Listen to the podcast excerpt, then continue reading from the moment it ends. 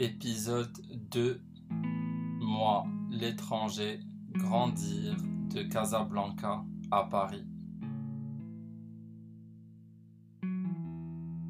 Maroc, pays de ma naissance, mon enfance, une enfance plutôt heureuse. Je rêvais d'être vétérinaire plus jeune, à croire que j'avais plus de facilité avec les animaux visiblement. Jeune, j'adorais l'école J'étais turbulent, bagarreur, j'ai même redoublé mon CP car je ne travaillais pas. Bref, j'étais à deux doigts d'être un gangster bourgeois. Puis mon père mourut, et là tout s'effondra d'un coup. C'était pendant les vacances. J'étais dans la ferme de mes grands-parents, à la sortie de la ville de Salé. Feu, ma grand-mère me dit qu'on allait voir père. Il est sorti de la clinique sauf qu'elle avait omis de me dire qu'il en était sorti mort. J'arrive chez moi à Casablanca. Je vois du monde, de la famille, des amis de la famille. Super, une fête pour accueillir papa. Je vois ma mère en pleurs vêtue de blanc. Un voisin m'intercepte, il m'amène dans la chambre parentale. Je vois mon père inanimé sur le lit. Tout est allé très vite. Je me retrouve dans une sorte de corbillard, moins beau et sexy que celui des films, J'enterre mon père sans rien comprendre. Le soir même, je retourne chez mes grands-parents. Je me réveille le lendemain comme si c'était un cauchemar, si seulement.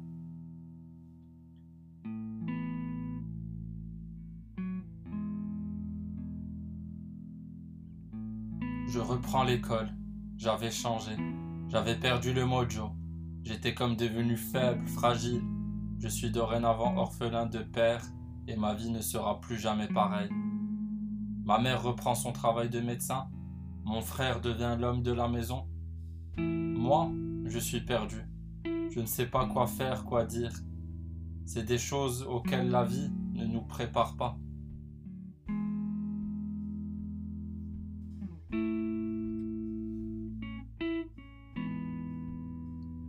Ma mère voulait le meilleur pour moi. L'été, elle m'envoyait en colonie de vacances pour me changer les idées. Souvent, j'allais en France. Je crois que c'est lors de ces colonies que j'ai subi les premiers clichés racistes sur le Maroc. Pour les autres enfants, on était des bédouins. On allait à l'école à dos de on mangeait avec les mains, et bien sûr, on n'avait pas d'électricité. J'oublierai jamais cette scène à la cantine où les petits Français nous disaient vous savez vous servir des couteaux et des fourchettes? Ils avaient l'air impressionnés. Nous, les petits Marocains, on venait des grandes villes, de familles aisées. Et eux, de petites villes françaises, de familles modestes. J'avais envie de leur dire que leurs clichés exotiques n'existaient pas. Enfin si, peut-être, mais que nous, on n'était pas concernés.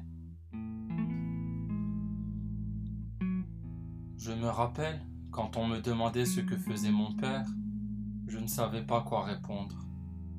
Les autres enfants rigolaient. C'est pas drôle. Quand on est mort, on fait quoi? Aujourd'hui, je ne le sais toujours pas.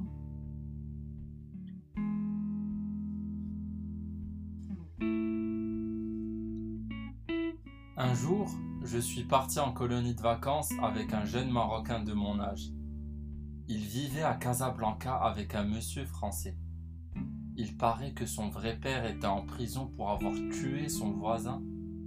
Le français, lors d'un voyage touristique dans les montagnes marocaines, s'attache à ce petit gamin et paye sa mère pour le ramener en ville avec lui.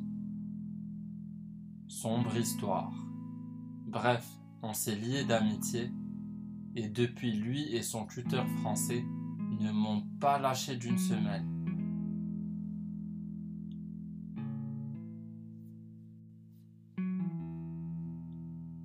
Le français voulait me prendre sous son aile aussi. Il était directeur d'un lycée. Moi, jusque-là, j'errais d'école en école, j'en changeais tous les ans ou presque. Le français m'a fait entrer dans son établissement.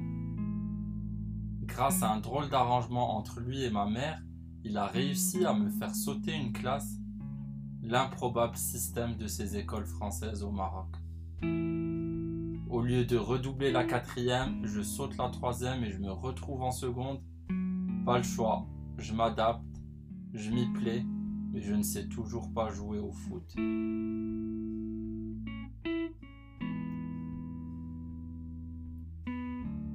Trois ans plus tard, je finis par avoir mon bac et avec mention.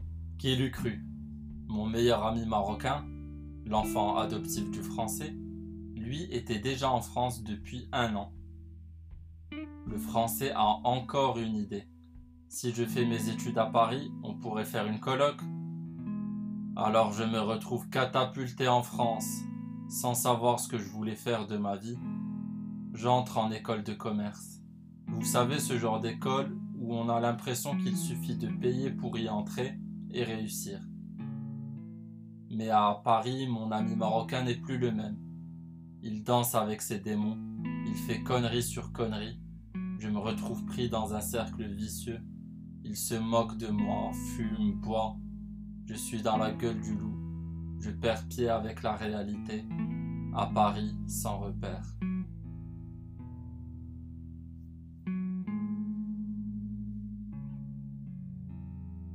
Un jour en juin, je quitte la coloc en catastrophe, sans dire ce qu'il s'y passait. Je rentre au Maroc déprimé, je rate l'opportunité de faire des stages, je reste enfermé dans ma chambre à Casablanca. À la fin de l'été, je réussis finalement à décrocher un stage à Paris. Je retourne en France. On va pas s'avouer vaincu, hein? Je refais le même chemin qu'un an plus tôt. Cette fois, je pars seul et j'habiterai seul. J'allais enfin me découvrir, faire mes erreurs, mes victoires et surtout apprendre à me connaître sans parasite.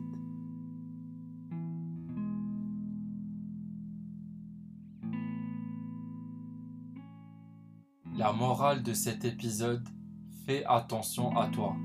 On ne choisit pas sa famille, ni son lieu de naissance, ni sa CSP, mais on peut choisir son entourage et parfois faire un bout de chemin seul, ça a du bon.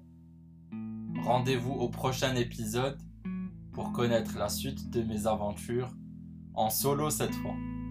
Je vous dirai pourquoi on m'a changé de nom en école de commerce. Oui oui, on m'a changé de nom.